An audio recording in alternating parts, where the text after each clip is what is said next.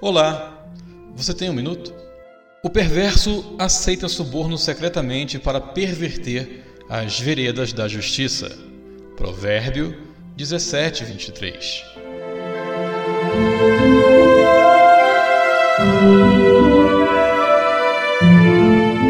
O Brasil vive a cultura do suborno, do roubo, da corrupção e de onde prevalece quem é o mais esperto. Com frequência recebemos e somos bombardeados por notícias perturbadoras e vergonhosas envolvendo algum político inescrupuloso em conchavo com empresas vergonhosas e cheia de ganância, mas vazias de ética. Esses assaltantes, ladrões do colarinho branco, recebem somas incontáveis a títulos de suborno só para favorecer alguns empresários desonestos, dando a eles informações preciosas e oportunidades privilegiadas no intuito de se apropriarem indebitamente dos suados recursos públicos que deveriam promover o bem-estar de uma nação. Aqueles que aceitam e acatam suborno, muitas das vezes, se escondem atrás de togas sagradas e de títulos honoríficos, e não passam de indivíduos perversos e maus.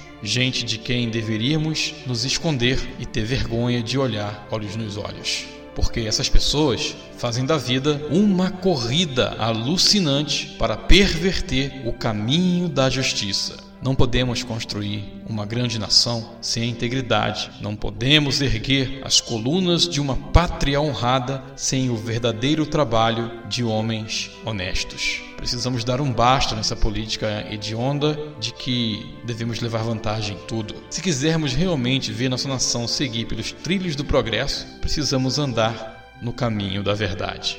E, claro, promover a justiça e praticar aquilo que é bom aos olhos de Deus. No final das contas, um mito não passava de mito.